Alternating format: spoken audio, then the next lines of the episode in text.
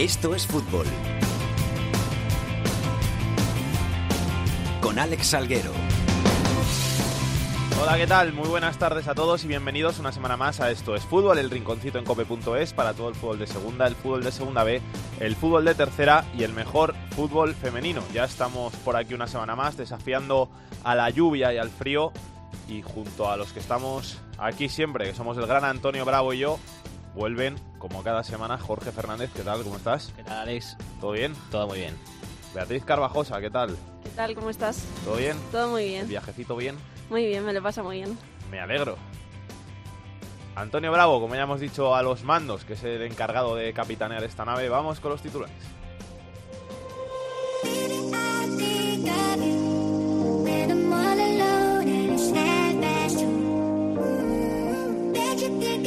El Rayo recorta hasta los 5 puntos la distancia en la tabla con respecto al Huesca tras vencer a los aragoneses por 3-0 el pasado fin de semana. A 6 puntos se sitúa el Granada junto a los nazaríes, ocupan posiciones de playoffs el Cádiz, el Oviedo y el Numancia. Por abajo sigue colista tras una nueva derrota el Sevilla Atlético con 16 puntos, 18 tiene el Lorca, 22 el Córdoba que se impuso al Valladolid y 29 la Cultural Leonesa. Marca la salvación con 33 puntos el Nastic de Tarragona.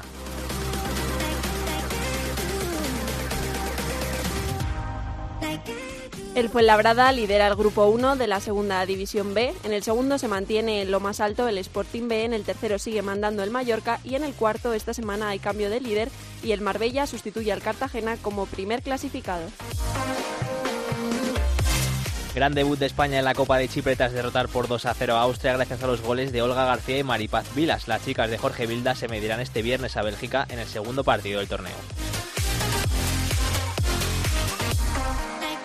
Y esta semana el fútbol español está de luto y desde aquí queríamos sumarnos al dolor por la pérdida de uno de los más grandes de la historia de nuestro fútbol, Kini, que nos dejaba el pasado martes a los 68 años de edad.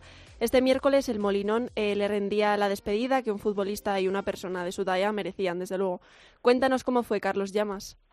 Bueno, pues un momento realmente emocionante, ¿no? Todo lo que está pasando en las últimas horas, en esta semana en Gijón y, en toda Asturias, porque Kini era apreciado por, por toda la gente en el Principado. Hubo el miércoles eh, más de 14.000 personas en el Molinón, con mucho frío además, con dos grados, estaba lloviendo, había nevado incluso la noche anterior, y lo que hizo la, la afición asturiana es eh, despedir, como se merecía, a Kini. Mucha emoción, eh, mensajes eh, muy sentimentales, muy emotivos, todo lo que se pudo vivir. El féretro que fue transportado por los jugadores, por los compañeros de Kini en el Sporting, en el mejor Sporting que ha habido en toda su historia, y destacaba el capellán del Sporting, Fernando Fuello, que seguramente eh, Kini ha muerto eh, del corazón porque lo tenía muy grande. Decía que es eh, una persona que siempre ha hecho eh, cosas buenas eh, por los demás, siempre ha estado pendiente de todo el mundo, siendo muy solidario, y eso es lo que más ha destacado en las últimas horas en, Asturias. No solamente la faceta deportiva y futbolística de Enrique Castro Kini, sino también todo lo que ha hecho por todo el mundo, todo lo que ha ayudado y todo lo que ha mostrado como, como hombre muy solidario siempre que, que, ha podido. El Estadio del Molinón ha cambiado de nombre, a partir de ahora se llama Estadio del Molinón Enrique Castro Quini y bueno, pues ha sido una semana, unos días muy especiales, muy tristes, muy emotivos y a la vez de, de muchísimo agradecimiento a la figura de Quini y por supuesto de mucho apoyo a toda su familia. Gracias, Carlos. Un abrazo. Hasta luego. Así sonaba esa despedida del Molinón aquí.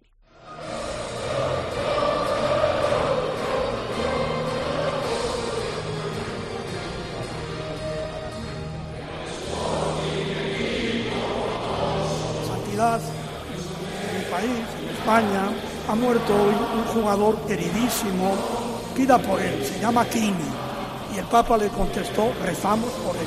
O sea que no rezamos nosotros. Hasta el Papa reza por Cristo.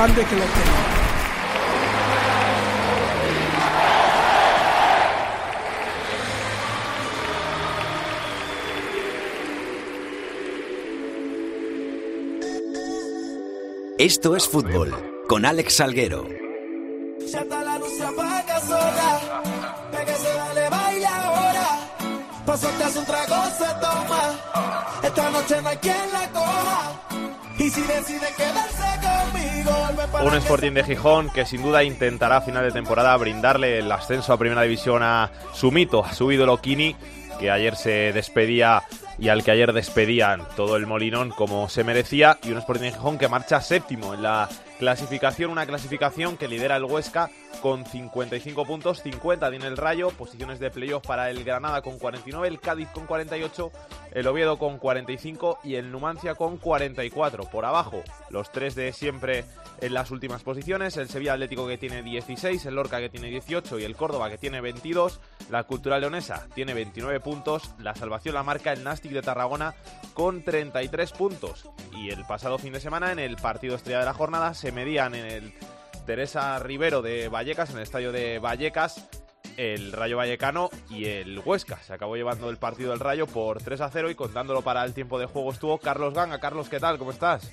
Hola, ¿qué tal, Salguero? ¿Todo, bien? Sí, todo bien. Partidazo y grandísima impresión la que dejó el Rayo. Sí, lo que venía mostrándonos en las últimas semanas lleva una racha muy buena y en realidad, pues eso, fue eh, un rayo que, partió al Huesca en dos, en 35 minutos 3-0, a los 17 minutos, si no recuerdo mal, ya era 2-0, eh, un baño en la primera mitad, el rayo salió muy agresivo, muy metido, eh, con muchas ganas, sabiendo que era el partido, no el partido más importante del año, pero sí un partido clave para, para sentarse ahí en la, en la zona de, de ascenso directo y también para hacer humano al Huesca, ¿no? Para que el Huesca también empiece a mirar hacia abajo, hacia los equipos que vienen apretando, algo que no hacía desde hace mucho tiempo porque la ventaja que, que tenía en Liga era muy grande, pero ahora ya solo está a cinco puntos el Rayo, a seis el Granada y vamos a ver qué pasa ahora con el Huesca. Yo quiero ver cómo, cómo reacciona el equipo de Rubi y quiero ver también quién baja el Rayo ahora del ascenso directo porque está jugando con mucha confianza. El otro día con balón era un equipo muy superior al Huesca que sabía muy bien lo que tenía que hacer y la verdad es que fue un auténtico baño en ese primer tiempo. Siempre se dice que en la segunda división es muy importante la pegada y el Rayo tiene mucha más pegada que ninguno de los otros equipos que están ahí arriba. Sí, sí, sí, el Rayo la tiene. Y, no solo por los jugadores que entran en el once titular, que ya es mucho, porque Raúl de Tomás es un goleador que lleva ya un par de temporadas en segunda división a un nivel top, eh, haciendo muchos goles.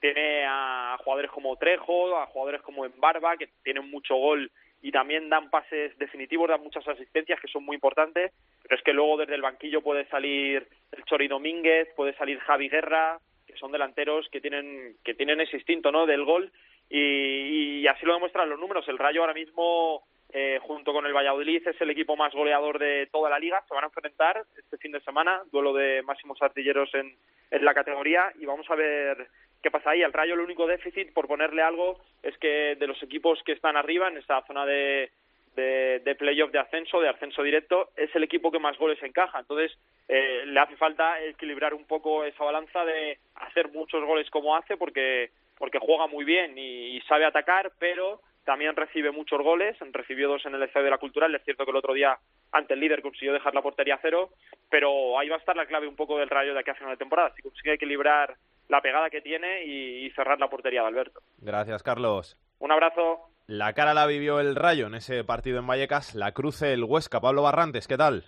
¿Qué tal, Alex? Muy buenas. ¿Llegan las primeras dudas a Huesca?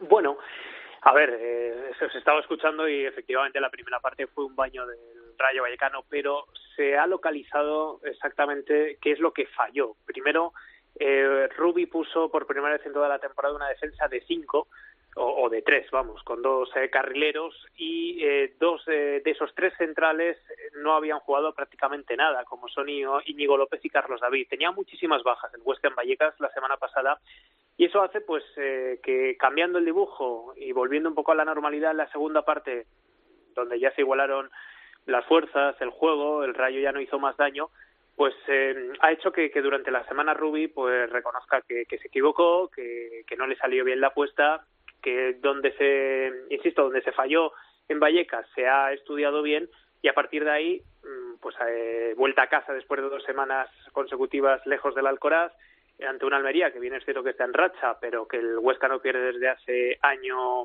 y pico en, en, el, en casa, y luego que se recuperan futbolistas importantes, como son Pulido en el centro de la defensa y el Chimi Ávila arriba. El otro día el Huesca apenas tenía pólvora porque jugó con un falso 9, con un extremo como era Gallar en posición de, punta. Vamos, que, se dieron muchas circunstancias para que el aficionado no desconfíe y vuelva a ilusionarse este próximo domingo, porque al fin y al cabo cualquier equipo de la categoría se seguiría cambiando por el Huesca. Gracias, Pablo. Un abrazo, Alex. Siguiendo la estela de Huesca y Rayo en la tabla, viene el Granada, que lleva ya cuatro victorias consecutivas y que está solo un puntito de los puestos de ascenso directo. Jorge de la Chica, ¿qué tal? ¿Cómo estás? Un saludo, muy buenas tardes. El Granada que llega al tramo final de la temporada, a ese último tercio de esa temporada en segunda división, en su mejor forma y a solo un puntito. Sí, lo cierto es que el equipo de Ultra está batiendo récords, incluso con respecto a lo que hacía el Granada en otras temporadas bastante lejanas. Se recuerda que desde Segunda División B el Granada no encarrilaba cuatro victorias consecutivas. Y lo está haciendo aunque con muchísimas dudas, porque si se analiza cada uno de los encuentros, hay demasiadas victorias que se consiguen prácticamente de un suspiro o con muchísima dificultad. Lo cierto es que estas cuatro victorias se han servido para que el Granada cambie rotundamente de discurso y se vuelva a lo que se soñaba al principio de la competición, a ser líder o como poco a quedar segundo, porque se considera que hay mimbres eh, para ello. Esta buena forma del Granada también hay que señalar que tiene un detalle que tampoco lleva al excesivo optimismo. Y lo explicamos, el Granada en casa es muy sólido. De los cuatro últimos partidos, tres se han disputado en casa y solo uno fuera. Y aquí el temor que se tiene es que la solidez fuera de casa pueda terminar pasando factura. Eh, este fin de semana, la verdad es que hay que, como tú dices, recuperarlo de fuera de casa. El Granada juega fuera juega fuera y frente al Lugo, un partido en el que curiosamente lo que son las cosas para evidenciar el potencial de este Granada Club de Fútbol, el que el año pasado era hombre de franquicia del Lugo, su goleador José Lu, casi con toda seguridad va a terminar viendo el partido desde el banquillo. Podrá tener algún minuto, pero lo cierto es que el Granada dispone ahora mismo de un once inicial y de unos suplentes que en muchos casos serían titulares en otros equipos. Aquí se desconfía sobre todo en aquello de que el Granada fuera de casa en todo lo que llevamos en competición. Solo ha ganado tres encuentros y además no ha ofrecido la mejor de sus imágenes, pero en algún momento tiene que cambiar esa dinámica porque si observamos el presupuesto, el Granada debería estar sobradamente bastante, fíjate, está el tercero, pues todavía más arriba. Aquí se piensa en el ascenso directo. Pero la excusa que se pone una y otra vez es la igualdad de la competición. Una competición difícil, reñida, donde cualquiera puede ganarle a cualquiera, y eso bien lo sabe el Granada Club de Fútbol. Pero ahora, como se digo, lo que se mira es arriba. Intentar por todos los medios estar primero o segundo, que son las plazas que dan opción al ascenso directo. Hace muy poco aquí se daba por sentado que ya estaba una adjudicada, la del Huesca se luchaba por una segunda, pero fíjate cómo han cambiado las cosas. Para el partido frente al Lugo, el Granada a priori solo tiene dos bajas, Montoro y Kini, ninguno de ellos eh, venía siendo titular en los últimos eh, encuentros. La de Kini es una duda, pero casi con toda seguridad baja. Y el resto de la plantilla a disposición y en un momento de forma increíble, porque por ejemplo una las dificultades que tenía el Granada era el centro del campo. Y, y haya surgido un jugador cedido por el Atlético de Madrid, jovencísimo Cunde, que cumple todas las funciones de un centrocampista, en el sentido de que conduce juego, le da verticalidad al equipo, se inserta en la defensa y se ha elegido líder de ese lugar importantísimo eh, en cualquier eh, equipo. Luego una defensa como la que tiene el Granada, donde se debate a qué central, por ejemplo, colocar. Tiene a Germán, tiene a Saunier, tiene a Chico Flores. Son jugadores que ofrecen suficientes garantías, pero el resquemor está en que el partido es fuera de los Cármenes. Gracias, Jorge. Un abrazo. Hasta ahora. Precisamente el rival del Granada es el Lugo, Álvaro Lorenzo. ¿Qué tal? ¿Qué tal, Alex? Muy buenas. Un Lugo que empezó la temporada como un tiro y en las últimas jornadas pues está perdiendo posiciones con respecto al playoff. Sí que es verdad que lo tiene a tres puntitos, pero es que son ya tres derrotas seguidas. Sí, las sensaciones son malas. Eh, los números es el que dices, tres derrotas seguidas, cinco partidos sin ganar, seis partidos sin dejar la puerta a cero, dos puntos de quince es el balance del Club Deportivo Lugo. La única buena noticia es la que acabas de comentar. El equipo sigue a tres puntos solo de los playoffs, del, del Numancia, del equipo que marca ese límite.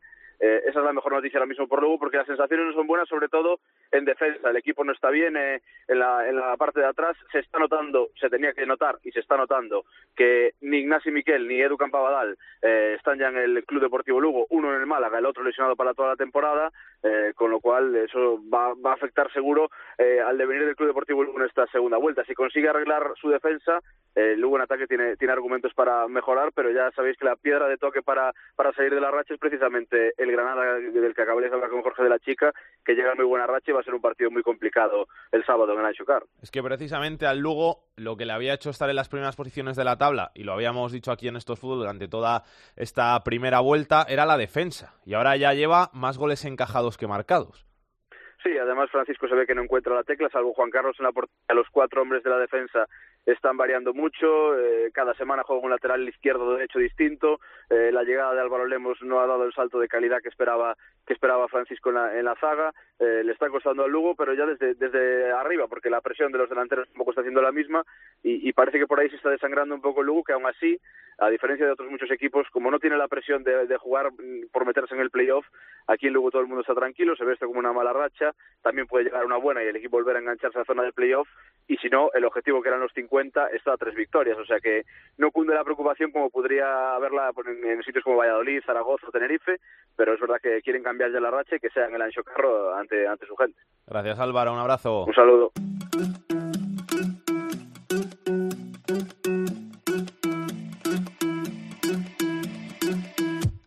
Wanna follow where she goes. I think about her and she knows it. El mejor equipo de la segunda vuelta en la Liga 1-2-3, en la segunda división, es el Zaragoza, que está en el mejor momento de la temporada, que suma tres victorias seguidas en esta competición y que poco a poco se está acercando a los puestos del playoff después de un comienzo no muy bueno de temporada. Y una de las piezas claves en esta recuperación del Zaragoza es nuestro protagonista, al que le agradecemos mucho que se haya pasado por esto. Es fútbol, Aleix Febas. Febas, ¿qué tal? ¿Cómo estás? Hola, muy buenas, buenas tardes. ¿Todo bien? Sí, todo bien. ¿Estás bien? Que me han dicho que no te has entrenado esta semana un par de días por, por unas molestias. ¿Todo bien entonces? Sí, tengo unas molestias musculares y bueno, eh, veremos mañana a ver si, si al final puedo entrar, pero, pero bueno, hay que ser positivo. Pero esto no tiene nada que ver con lo del dedo, ¿no? No, no, no es nada, es otro, es otro tema. ¿Qué tal el dedo? ¿Qué te pasa? Bueno, tengo el, el dedo roto y bueno, al final por suerte pues no, no he tenido que, que operarme de, de momento y bueno, ahí estamos eh, con, con, una célula y, y, a ver si puedo seguir jugando con ella. Esto es muy molesto, ¿no? Porque para hacer las cosas normales de casa imagino que, que no podrás hacerlas, pero, pero para jugar molesta mucho. Bueno, eh, depende de qué situaciones. Sí que es verdad que en ataque a lo mejor no lo tratas tanto, pero bueno, luego a la hora de defender sí que es verdad pues bueno, que al final las manos se utilizan para agarrar un poco, para, para tocar al rival y, sí que es verdad pues que, que, al no tocarle pues te notas un poco indefenso. Pero bueno ya te digo en ataque que, que es lo que que es lo que intento hacer mejor pues no no no no me repercute mucho. Cuánto te, te queda con esto del dedo bueno llevo ahora el, en dos días el sábado ahora dos semanas que, que tengo la fractura y bueno yo espero en, en bueno la célula tendré que llevarla dos tres semanas pero yo creo que en, en dos semanas ya estaré más cómodo. O sea que... a lo mejor te llevaré una menos más estable, que no que tenga más movilidad de la mano, que pueda usarla un poco, o sea, poco a poco a ver. O sea, que en dos, tres semanas estás jugando también a la Play o tú no eres de Play? Bueno, no, antes era más de Play, ahora con los años al final ya me aburre un poco, o sea que ya, ya no juego tanto a la Play. El Zaragoza, mejor equipo de la segunda vuelta. Estáis en el mejor momento de la temporada cuando de verdad es cuando se juegan las cosas. Bueno, a ver, aún queda un, largo recorrido pa, para esta segunda vuelta, pero sí que es verdad que, que estamos en un buen momento y nosotros eh, siempre hemos confiado en, en, lo que hacemos, durante toda la temporada lo, lo, hemos dicho y bueno, ahora al final pues están llegando los resultados y, y esperamos seguir así y, y más hacia arriba. Llegasteis a estar a dos puntos del descenso y ahora os habéis alejado del descenso, estáis mirando más hacia, hacia la zona del, del playoff. ¿Dónde ha estado el cambio de, de, ese, de, ese gran momento del Zaragoza en las últimas semanas? Mm, bueno, yo creo que tampoco ha habido un cambio muy radical. Hemos seguido entrenando igual, porque creo que hemos eh, entrenado igual. Tenemos un gran grupo en el vestuario, todos nos llevamos muy bien y al final pues con, con energía y positivismo pues al final eh, yo creo que los resultados han llegado y, partidos que antes a lo mejor teníamos un, un pelín de más suerte pues ahora a lo mejor eh, sí que es verdad que está de nuestra cara y, hay que aprovecharlo como lo estamos haciendo. En las últimas temporadas siempre ha habido en segunda un equipo que, que llega desde atrás, que se mete en los playoffs en las últimas jornadas y que al final pues acaba dando la sorpresa como los Asuna hace dos temporadas o como el Huesca el año pasado que se metió en playoffs. ¿Puede ser el Zaragoza este año ese equipo? Bueno, eh, lógicamente es donde firmamos. Claro que nos gustaría jugar el playoff y, si todos soñamos con ello y, nos hemos, eh, después de esta racha, pues permitido el derecho a, a soñarlo y a pensarlo, pero hay que ser prudentes y, y lo primero son los, los 50 puntos y luego ya pues a soñar. Pero ¿De verdad estáis hablando de, primero promoción, o sea, primero salvación y luego pensar en la promoción con un equipo como el Zaragoza que este año no está obligado a subir? ¿O, vosotros pensáis que, al principio hay que firmar la, salvación y luego ya pensar en otras cosas? No, bueno, lo único que el año la verdad que al principio ha sido duro y hemos pasado por, por malos momentos y sí que es verdad pues que que lo primero es, es llegar a, unos puntos para luego poder hacer hacer más puntos. Lógicamente, si no llegas a 50, pues eh, difícilmente harás playoff. Por eso te digo que hay que ir paso a paso y el siguiente paso pues es Soria y, intentar sumar de tres en tres que, que siempre lo intentamos y, Zaragoza por la historia del club que es pues siempre tiene el, el tiene que mirar hacia arriba está obligado a mirar hacia arriba lógicamente ¿Has notado mucha presión en la Romareda en, en el Zaragoza este año? Bueno, lógicamente es un club, como te digo, con mucha historia y, bueno, que está pasando por, por unos años eh, malos y, bueno, la afición, pues como la afición, como la prensa, pues es normal que, que, den su opinión, que, pues que si las cosas no salen bien, pues que nos, nos metan caña y, bueno, sí que es verdad que ha habido momentos duros que, que pues que te meten caña, pero bueno, yo creo que, bueno que eh, yo tanto yo como el equipo pues hemos sabemos sobrellevar eso pero tú al final estás un poquito más acostumbrado, ¿no? Porque un canterano del Real Madrid, ahí tienes, aunque es otro tipo de presión, mucha más presión de la que alguno de los compañeros puede tener en otros equipos. Bueno, sí que es verdad que en el Madrid, lógicamente, pues es el mejor club de la del mundo y de la historia. O sea, es, ahí tienen que jugar los mejores y por si no eres el mejor, pues eh, te meten caña. Y sí que es verdad que es un club con mucha presión, pero bueno, eh, también eh, he estado en cantera. No es lo mismo estar en cantera que en primer equipo que es donde la de verdad pues eh, se cuece todo y creo que hay mucha más presión en un club como Zaragoza que en un Real Madrid Castilla o sea que ya te digo que también es nuevo para mí un poco todo esto pero ya te digo que estoy bastante adaptado y muy bien Tú sigues perteneciendo al Castilla, ¿no? O sea que estás cedido ahí en Zaragoza y a final de, temporada regresas al Castilla. Bueno, al Castilla no, al, Real Madrid sí, yo pertenezco al, al Real Madrid, me quedan aún dos años de contrato. ¿Tienes algún plan ya, algo, algo en mente para, para la próxima temporada? ¿Te gustaría seguir en el Zaragoza si, si no pudieses jugar finalmente en el Real Madrid o, probar aventura en el extranjero? Que, que, ahora pues hay muchos canteranos del Madrid que, que lo están haciendo y les está yendo bien. Bueno, la verdad que, que me gusta mirar a corto plazo. Eh, lógicamente piensas un poco en el futuro, pero la verdad que ahora eh, creo que es el momento más importante de la temporada y pues cuando los jugadores más tienen que apretar para, para lógicamente tener mejores cosas, pero sí que es verdad que, que Zaragoza es un club en el que estoy a gusto y me gusta, pero bueno, también está el Real Madrid que es el que el que al final tiene la última palabra, pues porque es el club al que pertenezco. Estás a gusto y, te gusta el club y, a la gente le gustas tú, eh, que eres uno de los ojitos derechos de la Romareda que me lo han chivado por ahí por Zaragoza. Bueno, como ya te he dicho, estoy muy a gusto aquí y bueno, pues si es así, pues yo muy agradecido. Con Borja Iglesias, ¿eh? ¿Qué tal es jugar con Borja? Bueno, la verdad que, es un delantero top de segunda, eh, nos da mucho al equipo, mete goles, te da asistencias, te provoca penaltis, eh, te baja el balón, es un jugador muy completo eh, y al final pues eso se nota y, y como, tú, como te digo pues es un jugador diferencial en la categoría. O sea, que al final os habéis alegrado de que le hayan archivado la causa esa de, la celebración, que al final es un momento en el que te pueden salir una cosa y, visto desde fuera, yo personalmente creo que no era para tanto. A ver, lógicamente nosotros confiábamos en que, que al final se archivaría porque es un caso que bastante extraño ya que nunca ha pasado nada con cosas así, más en su caso después de recibir insultos y, y esas cosas. O sea que, como ya te digo, contentos de que pueda, pueda jugar. Y este fin de semana os medís al Numancia. Al final es como un derby, porque Soria, Zaragoza están, están muy cerquitas, va a ir mucha gente al partido. ¿Cómo, ¿Cómo afrontáis ese encuentro? Bueno, pues eh, la verdad que es de mucha importancia por, por el momento en el que estamos, por, por dónde está Numancia y, con el objetivo sin duda de, ir a por la victoria. Febas, ¿cómo te estás encontrando este año en el centro del campo? Porque al final has jugado de pivote, has jugado también en una banda, has jugado un poquito más, adelante. Eh, eh, ¿Cuál es el sitio favorito donde más cómodo se encuentra Febas en, Zaragoza de Nacho González? Bueno, sí que es verdad que, he jugado en, bastantes sitios este año, pero bueno, yo siempre digo, lo importante para, para un futbolista yo creo que es lo primordial de estar en el 11 y la verdad que, que este año no me puedo dejar, no me puedo quejar de de las veces que he estado en el 11 y jugaré donde me diga el mister. Siempre he dicho que cuando toco balón me siento, tocando muchos balones me siento cómodo y, ya te digo, pero ya te digo, estoy muy contento. ¿Te esperabas así de, de competida, de, de, de igualada a la segunda división? Sí, porque ya la verdad que me habían hablado de, de la segunda y uno cada año pues ves que, que, está muy muy muy a la par, que está un punto arriba, un punto abajo, todo, o sea que, que sí me esperaba esta igualdad.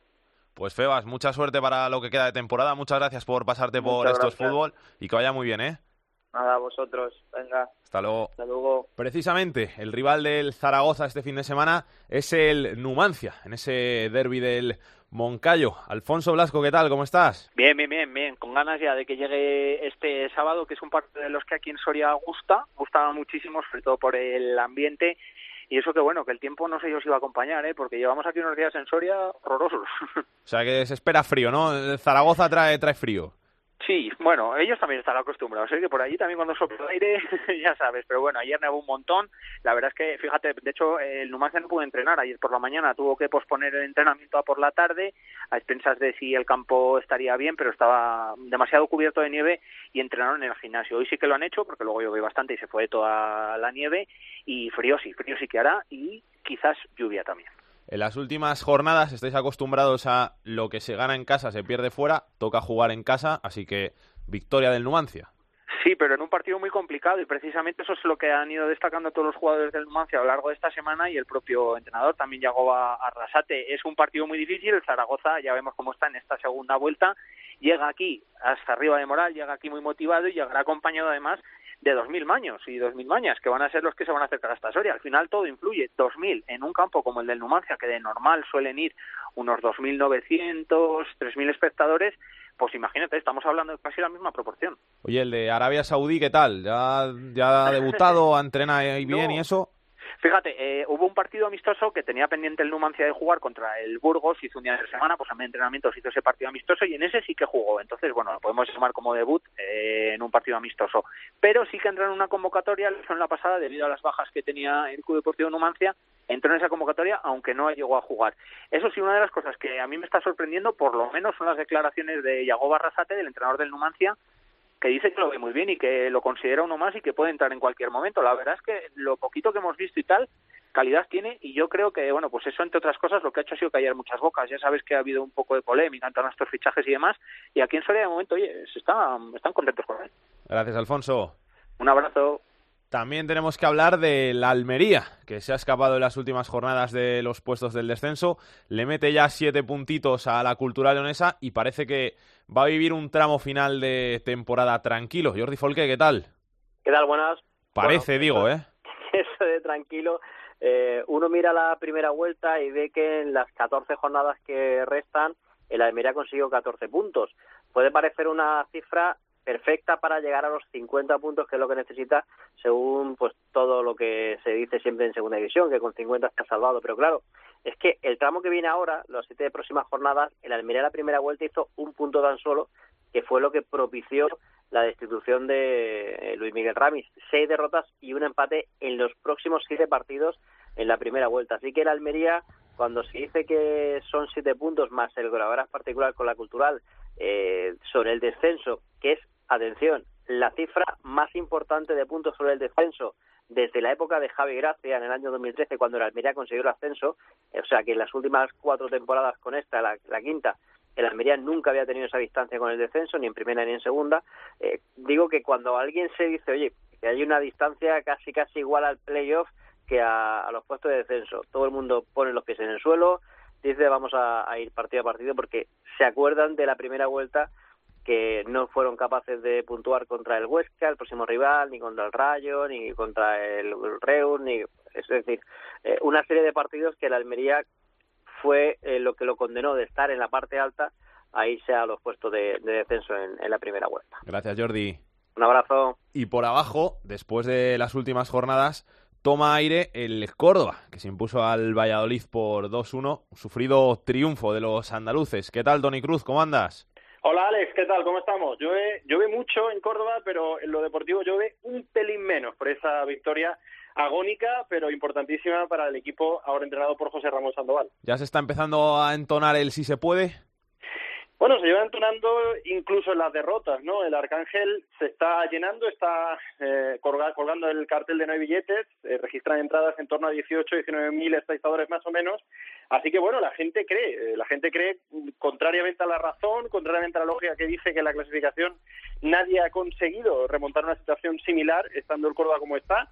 Pero bueno, el caso es que ahora se mira a los 10, a los 11 puntos que separan la permanencia con una por lo menos una mueca de esperanza por aquello de que el próximo rival es el Alcorcón, rival al que se le podría, caso de, ganar en Santo Domingo, eh, consolidar el Coraverás, se le recortaría la distancia a apenas nueve puntos de distancia eh, con ellos. En fin, eh, son todo pequeños matices que dan pie a una tímida esperanza, pero todavía decimos con los pies en el suelo porque lo han dicho los jugadores, lo ha dicho el propio José Ramón Sandoval, no se ha hecho absolutamente nada.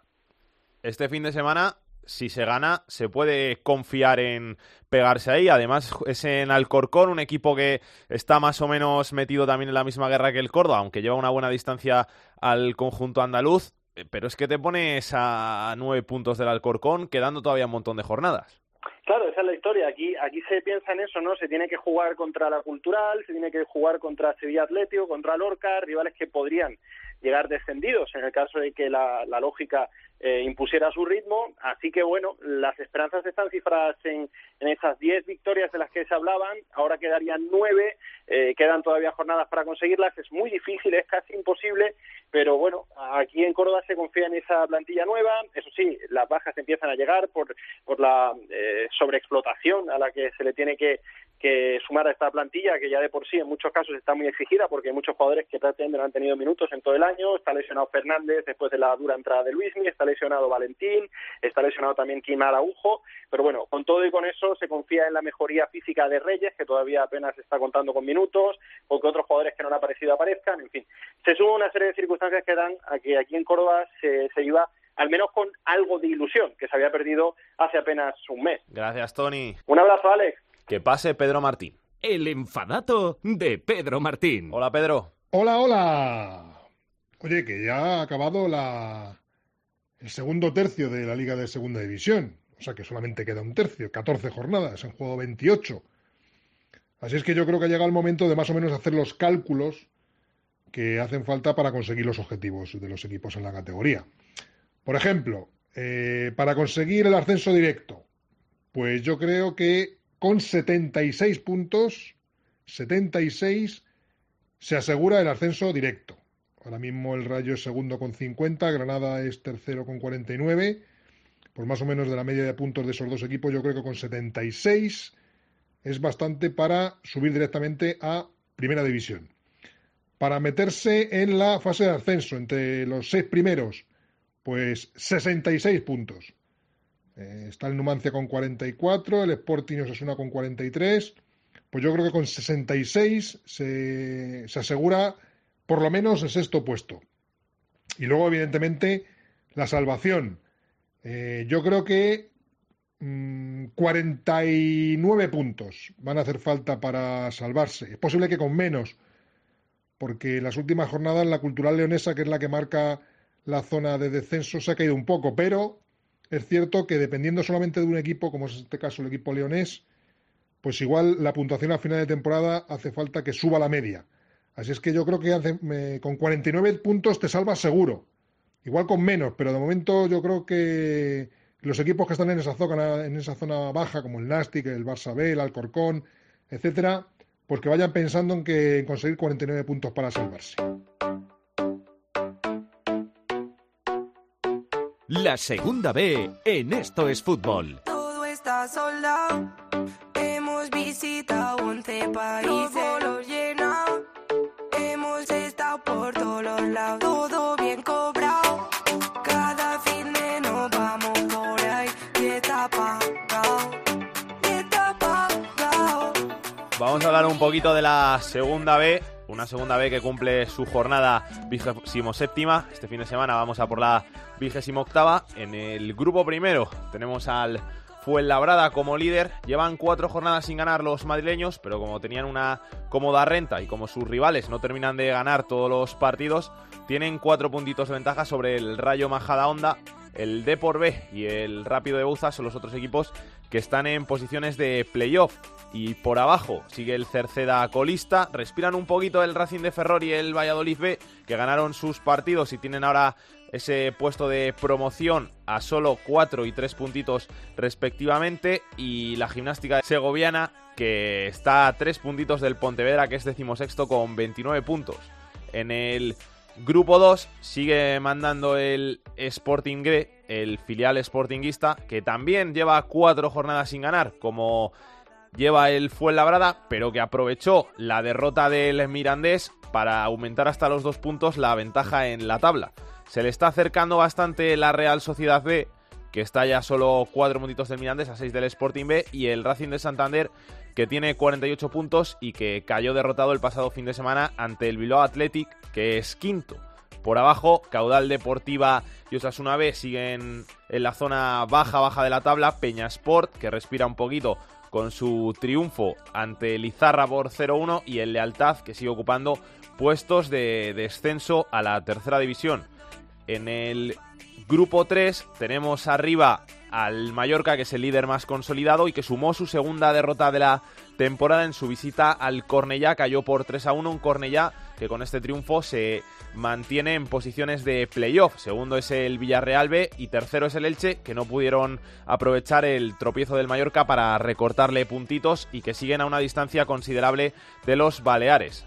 Colista sigue siendo el Deportivo Aragón, el filial del Zaragoza que sigue perdiendo y que solo ha ganado un partido esta temporada. Peña Deportiva, Atlético Baleares y Llagostera ocupan esas posiciones de descenso a la tercera división.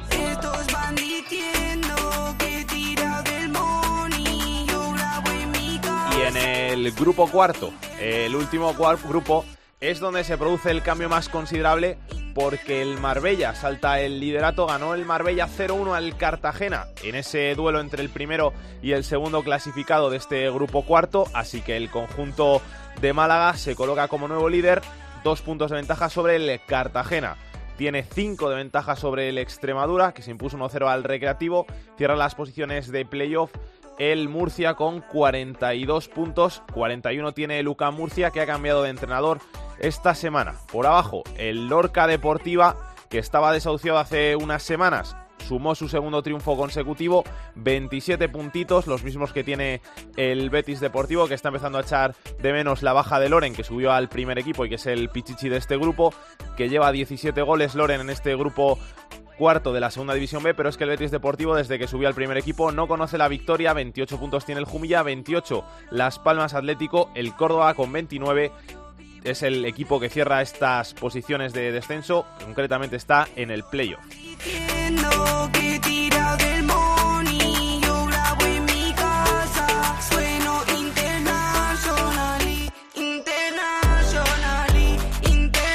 Vamos a detenernos un poco en el grupo 1 de la segunda división B y vamos a hablar un poquito del Racing de Ferrol, el conjunto de gallego, el conjunto de La Coruña, que tiene 24 puntos y que este fin de semana rompió por fin una mala racha derrotando por 2-0 a la gimnástica segoviana. Nos está escuchando uno de sus jugadores, Adrián Armental, al que le agradecemos mucho que esté aquí en estos fútbol. Adrián, ¿qué tal? Muy buenas, ¿cómo estás? Hola, buenas tardes. ¿Todo bien? Todo bien, todo bien. ¿Ya habéis terminado de entrenar? Sí, terminamos ahora hace cinco minutos prácticamente. O sea que ya tenéis todo preparado para el partido de este fin de semana. Partido importantísimo porque si no ganas eh, este fin de semana en esa visita a Madrid a la Darbe, no te sirve de nada los tres puntos conseguidos ante la segoviana. Sí, está claro. Nosotros somos conscientes de la situación en la que estamos y, y bueno, eh, partiendo de eso, pues ahora los partidos que quedan, pues son prácticamente todos muy importantes para nosotros y vamos ilusionados y con, con ganas de, de seguir con la, con la racha de que empezamos la semana pasada y tratar de sacar algo positivo allí. Oye, ¿qué le pasa al Racing de Ferrol? Porque visto desde fuera es un equipo que está acostumbrado a pelear en las últimas temporadas por, por intentar ascender a segunda división y este año os encontráis ahí penúltimos. Sí, bueno, es también difícil de explicar, es un poco, pues te metes en una dinámica negativa y bueno, a partir de ahí pues eh, la confianza también es menor, los resultados ves que, que no acompañan y, y bueno, ves que, que no acabas de, de, salir de esa situación, que van pasando los partidos y que no y que no, no sales adelante, pero bueno, ya te digo que nosotros eh, vamos a pelear hasta el final y nos vamos a dejar hasta la última gota de sudor para intentar eh, conseguir eh, salvar la temporada. De momento la permanencia no la tenéis muy lejos, seis puntitos, quedan once partidos, o sea que por, de momento el objetivo es factible. Sí, sí, es factible y, y, ya te digo que, bueno, este partido, este fin de semana es muy importante porque ganando pues ya te, te metes en la pelea prácticamente y, y, ya te digo que nosotros no nos rendimos y vamos a pelear hasta el final para, para, para intentar eso, eh, sacar adelante la temporada. El partido del otro día, Gimnástica Segoviana, ese 2-0, son de esos objetivos, de esos partidos que, que te sirven para coger moral de, de cara a lo que queda. Sí, claro, está claro, más eso, en la situación en la que estamos y bueno, nos pusimos por delante muy pronto y fue un poco una inyección de, de confianza, de moral, de cara a los próximos partidos y bueno, nosotros antes de, de jugar contra la Segoviana sabíamos que era un partido importante y que si no ganabas ese partido pues tampoco merecías mucho más, ¿no? Pues Adrián, mucha suerte para ese viaje a Madrid, para ese partido ante el Unión Adarve. Gracias por pasarte por estos fútbol y que vaya todo muy bien. Vale, nada, gracias a vosotros tenemos que hablar también del grupo cuarto, donde se ha producido, como hemos dicho, el mayor cambio de esta jornada. Y es que el Marbella se impuso al Cartagena y le arrebató el liderato. Diego Partida, ¿qué tal? Muy buenas. Hola, muy buenas tardes. ¿Qué tal? ¿Qué tal fue ese partido entre el Cartagena y el Marbella, que acabó llevándose el conjunto malacitano? Bueno, pues la verdad que un partido sorprendente en mayúsculas con el resultado de 0 a 1 a favor para el Marbella. Era un partido con muchísima adversidad, teniendo en cuenta pues que había 8.000 espectadores en Cartagonova, de que era un partido eh, vital para el Cartagena para mantener el liderato y había que tener en cuenta también las dos bajas significativas, sensibles y súper importantes que llevaba el Marbella, como es el caso de Chusevia y del mismo Luis Rioja. Pero bueno, ahí está el Marbella, que con un presupuesto austero, haciendo poco ruido, jugando mucho al fútbol y sobre todo trabajando bajo el lema de pico y pala, eh, frase que le encanta al mister Fernando Esteves, pues está consiguiendo estos magníficos resultados y que todos, la verdad, que estemos aquí en Marbella, los medios de comunicación, en una nube con lo que está pasando a nivel deportivo. Y hemos quedado, has quedado, que te lo agradecemos la gestión, con Teo Bravo, que es el director general del Marbella, al que le agradecemos también que esté aquí en estos fútbol, en las ondas de la cadena COPE. Hola Teo, ¿qué tal? Muy buenas. Hola, buenas tardes, ¿qué tal? ¿Cómo estamos? ¿Todo bien? Todo bien, gracias, Dios. Primeros, ¿ese era el objetivo de la temporada, el estar peleando por, por ascender o, o era el, el intentar la salvación? Bueno, tenemos que ser sinceros y dada la reducción presupuestaria que se realizó a, para esta temporada, pues el objetivo básicamente era poder eh, obtener una, una permanencia pues de manera holgada y bueno, sin renunciar a lo mejor a, poder estar rondando los puestos de Copa del Rey y nos hemos encontrado con, con esta agrada, agradabilísima sorpresa de, de que el trabajo, el esfuerzo y la unión que hemos realizado tras lo sucedido con el presidente está dando unos frutos eh, enormes y podemos estar disfrutando de ese meritorio primer puesto que eh, una vez alcanzado y quedando en las jornadas que quedan, pues bueno, soñar no cuesta y vamos a intentar pues mantenerlo y seguir en la misma línea. O sea que si te lo hubiera preguntado la temporada pasada cuando empezasteis como un tiro ganando un montón de partidos, me hubieras dicho que sí, que era intentar pelear la la promoción, el ascenso. Pero este año, salvación y ya está. Exactamente, es así. Teo, eh, también estáis, como, como ha dicho como has dicho, eh, el presidente eh, en la cárcel. Esto es, ¿cómo, es difícil. ¿Cómo se lleva una, una entidad con, con, con el máximo mandatario en prisión? Bueno, pues afortunadamente el, el, presidente ya hace unas tres semanas que disfruta de su libertad bajo fianza. Y bueno, los cuatro meses que, que hemos sufrido lo que es la ausencia del presidente por esta circunstancia, pues eh, bueno, el club tiene social y deportiva y yo aparte de ser director general soy consejero delegado y bueno, pues el club lo hemos intentado dotar eh, de una normalidad de funcionamiento, los presupuestos estaban pues convenientemente dotados y también hemos tenido el apoyo sin lugar a dudas de una persona como es Antonio de Coz, que nos ha ayudado, es una persona que fue quien eh, trajo al Marbella Fútbol Club a Alexander Greenberg y que siempre ha apostado por el deporte y que en cuanto surgió esta dificultad, pues se puso a nuestra disposición para poder eh, afrontar esos meses de incertidumbre y ha ayudado y ha contribuido no solo económicamente, sino a nivel de moral y un respaldo de la autoridad de una persona con mucha experiencia en ese ámbito y al final pues entre todos hemos conseguido eh, llevar el timón del barco de la mejor manera posible y ahí están los frutos.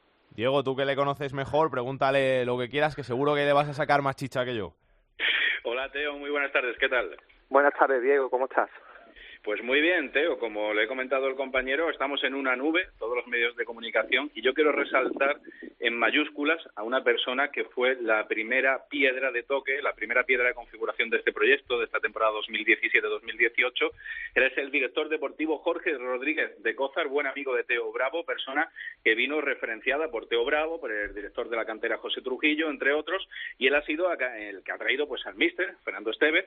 Él ha sido el que con un presupuesto muy austero ha creado una una, plantilla de muchas garantías, una plantilla que está luchando con los presupuestos eh, más ambiciosos de la categoría y creo que es una persona a resaltar, sobre todo por la planificación y por el buen hacer en la dirección deportiva. Fíjate que en el mes de enero, eh, con el presidente en prisión, con las cuentas bloqueadas, hemos conseguido hacer dos importantes operaciones en el mercado de invierno, como es la llegada Peris, lateral izquierdo que procede del Elche, o como es el caso de Alex Bernal, un puntal, un veterano ya en el grupo cuarto, en concreto en el Mérida, donde han venido de dulce estos dos fichajes para poder elevar el nivel de la plantilla. Si hay algo que queremos resaltar a nivel nacional que sigue faltando en el Marbella Fútbol Club, independientemente de que esté Alexander Grimberg, Antonio de Coz o cualquier persona al mando de la dirección, es afición esa afición, es gente que venga a acompañar, a arropar y a apoyar a este equipo y de hecho hacemos especial mención al partido, al partidazo que hay este próximo domingo en el Municipal 12 de la mañana ante el Murcia,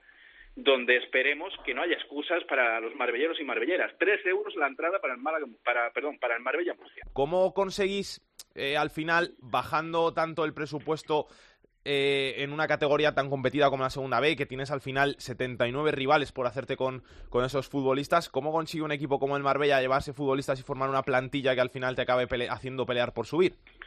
Bueno, pues como ha dicho Diego, una eh, piedra angular y fundamental ha sido Jorge Rodríguez de Costar, eh, nuestro director deportivo, que confió en un entrenador, Fernando Esteves, y le dio una oportunidad eh, que muchas personas pues quizá no entendieron en su momento, pero los resultados nos están dando la razón.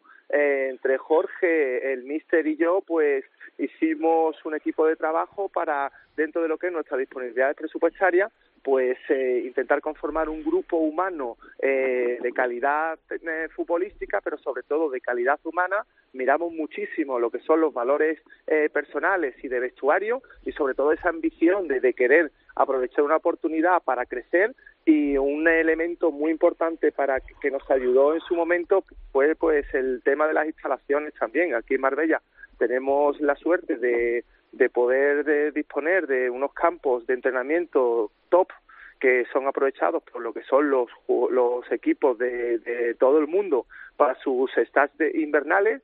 Y bueno eh, hemos eh, hecho que muchos eh, jugadores que en su momento pues recelaban del proyecto y que pues no confiaban habíamos tenido también una experiencia negativa en el año anterior pues con muchos cambios bastante convulsos pues teníamos los, las ideas claras se las pudimos y supimos transmitir al presidente que confió en nosotros y bueno, pues ahí están los resultados, los chicos están muy contentos, forman una piña, es nuestra gran eh, fuerza, la fuerza colectiva, la fuerza de la unión sin ninguna fisura, estamos ahí por y para los jugadores, para el cuerpo técnico, que no les falte de nada. Y bueno, como bien has dicho, Jorge es fundamental en este tema porque es que vive como ellos, vive con ellos y hace que, que todo ese ambiente y toda esa unión pues se mantenga de una manera continua y permanente.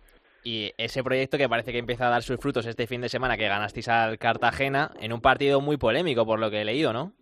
Sí, bueno, pues fue un partido eh, complicado, un partido típico entre dos aspirantes a lo máximo, en el cual, bueno, pues se impuso lo que es el control y, y bueno, tuvimos la suerte de, marcar un gol en, en, como se suele marcar en, los, en este tipo de partidos de tanta lucha y tanta tensión por una falta muy bien lanzada por Carlos Indiano y bueno, pues al final es, normal que el empuje de Cartagena con, con, su afición en un estadio magnífico que la verdad que no, nos dejó una envidia sana, porque esto también lo echamos de menos en Marbella, un, un estadio que esté al, al nivel de la ciudad, que es emblemática a nivel de turismo deportivo y que si un día pues el equipo estuviera en otra categoría, sin lugar a dudas, se plantaría una necesidad de cambio a todos los niveles, bueno, pues sí, hubo ciertas jugadas polémicas que, que gracias a Dios que la televisión pues eh, estaba ahí de testigo y yo creo que el, arbitraje fue muy valiente, eh, controvertido, porque obviamente hay dos aficiones, cada uno con su punto de vista y al final nadie va a estar de acuerdo,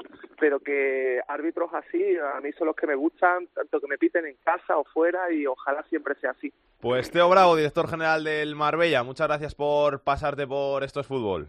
A vosotros siempre y a vuestra disposición. Muchas gracias. Diego, muchas gracias a ti también. Un saludo, compañero. Buenas tardes.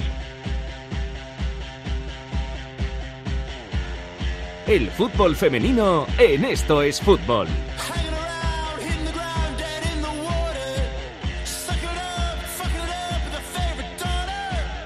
Ya está por aquí la directora de Área Chica, Andrea Peláez. ¿Qué tal? ¿Cómo estás? ¿Qué tal, Salguero? Yo muy bien, ¿y tú? Muy bien, muy bien. Vengo a contar buenas noticias. ¿Te has mojado antes de contar buenas noticias? Sí. Sí. sí. Llueve demasiado. Llueve demasiado, sí. La verdad es que no, no, no me gusta la lluvia, no me gusta, pero es muy A necesaria, tampoco, ¿eh? así que bienvenida sea. Además, sí, como me siempre me dejo el paraguas olvidado, pues por eso no me gusta Yo la lluvia. también, yo también. Creo que en eso coincidimos. ¿Le está lloviendo a nuestras chicas por Chipre?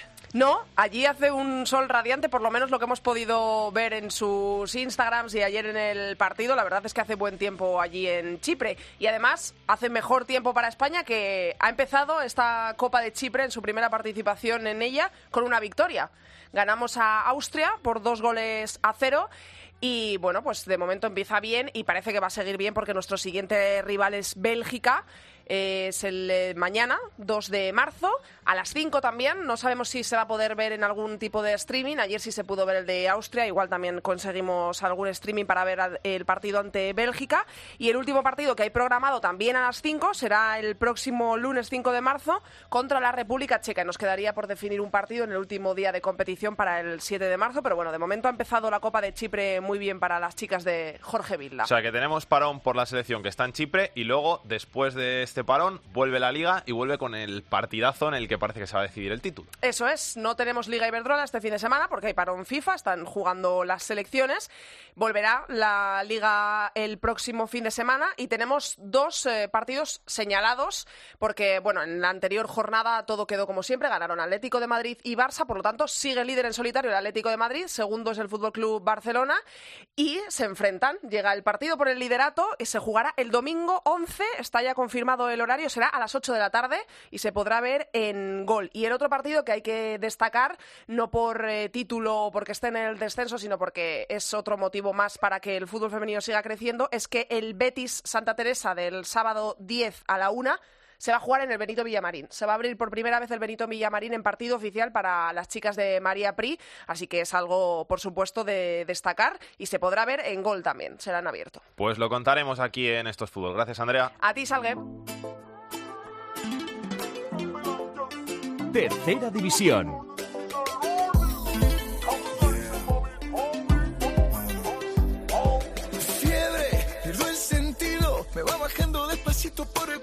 Ombligo y Jorge, te toca. Pues sí, vamos con la tercera división porque también ha habido jornada intersemanal y la verdad que tampoco han cambiado mucho las cosas. El equipo más goleador sigue siendo el Calahorra que va lanzado hacia esos playoffs de ascenso a segunda división B porque aún no conoce la derrota en 27 partidos que ha jugado ya. Le sigue en el Logroñés con 84 goles y el Nájara con 83. El equipo más goleado una semana más es el Melistar con 90 goles en contra, seguido del Yagüe y del Villegas, que los dos están empatados a 73 goles en contra. En la lucha por el Pichiche hay un duelo en cabeza muy interesante.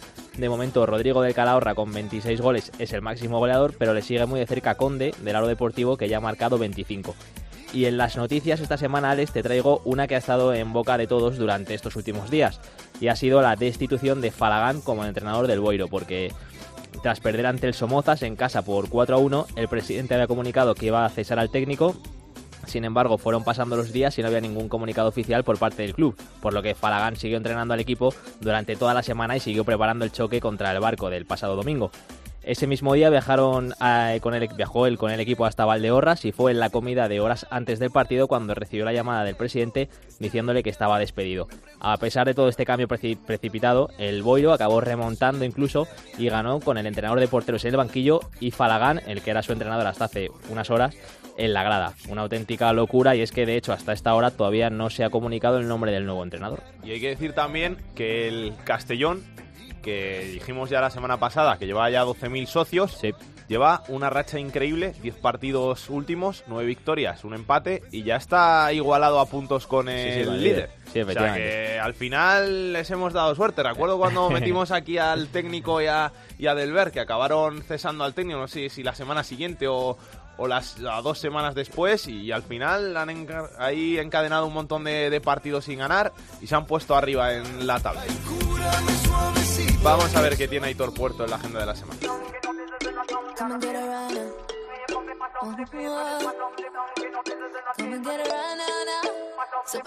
Comenzamos el repaso a la agenda futbolística del fin de semana con la segunda división. Partidos interesantes. El sábado a las 6, Osasuna octavo recibe al cuarto, al Cádiz. Y el mismo sábado a las 8, el décimo Lugo recibe al tercero, al Granada. En la segunda división B, jornada 28 para los cuatro grupos, destacamos en el grupo 1 el partido entre el décimo Celta B que recibe al líder, al Fuenlabrada. En el grupo 2, eh, primero contra noveno Sporting B que recibe al Baracaldo. En el grupo 3, el Valencia Mestalla séptimo recibe al cuarto Cornella. Y en el grupo cuarto, el líder, el, Marbella, recibe al cuarto, al Real Murcia. Y acabamos el repaso a la agenda fútbol este fin de semana con la tercera división. Hemos fijado la mira en el grupo 10, jornada 29. Interesante el partido entre el líder y el décimo, el Cádiz B, que recibe al San Roque. Hola, ¿qué tal? ¿Cómo estáis? Soy Melchor Ruiz y quiero dedicar esta canción, la de Corazón de Maluma, a todos los oyentes de Esto es Fútbol. Tú me partiste el corazón, Maluma, baby. Pero mi amor no hay problema, no, no. Ahora puedo regalar un pedacito a cada nena, solo un pedacito. Tú me partiste el corazón, ay mi corazón, pero mi amor no hay problema, no, no. Ahora puedo regalar ya que un pedacito a cada nena, solo Pues con este corazón de Maluma nos vamos hasta la semana que viene volveremos aquí en Estos Fútbol para traeros toda la actualidad de ese fútbol de segunda, de segunda B, de tercera y del fútbol femenino, que no tiene tanta cabida en los medios de comunicación, pero que sigue siendo tan importante o más como el fútbol de primera o como el fútbol de la Champions o como el fútbol de la Europa League o como cualquier clase de fútbol, porque al final es el nuestro, es el que nos toca, es el que muchos de nosotros tenemos en nuestras casas, a nuestros amigos, en nuestros pueblos y tenemos que contar todo lo que pasa ahí. Así que ya lo sabéis, si queréis estar al tanto de toda la actualidad, escucharnos aquí en cope.es, esto es fútbol todas las semanas y la semana que viene os esperamos con un nuevo capítulo de esto es fútbol. Hasta entonces, que lo paséis bien, que disfrutéis del fin de semana, besos y abrazos para todos, chao chao. Para contactar con esto es fútbol puedes hacerlo a través de correo. Esto es fútbol arroba cope.es. En Twitter arroba es fútbol cope y en Facebook, Facebook barra Esto es Fútbol.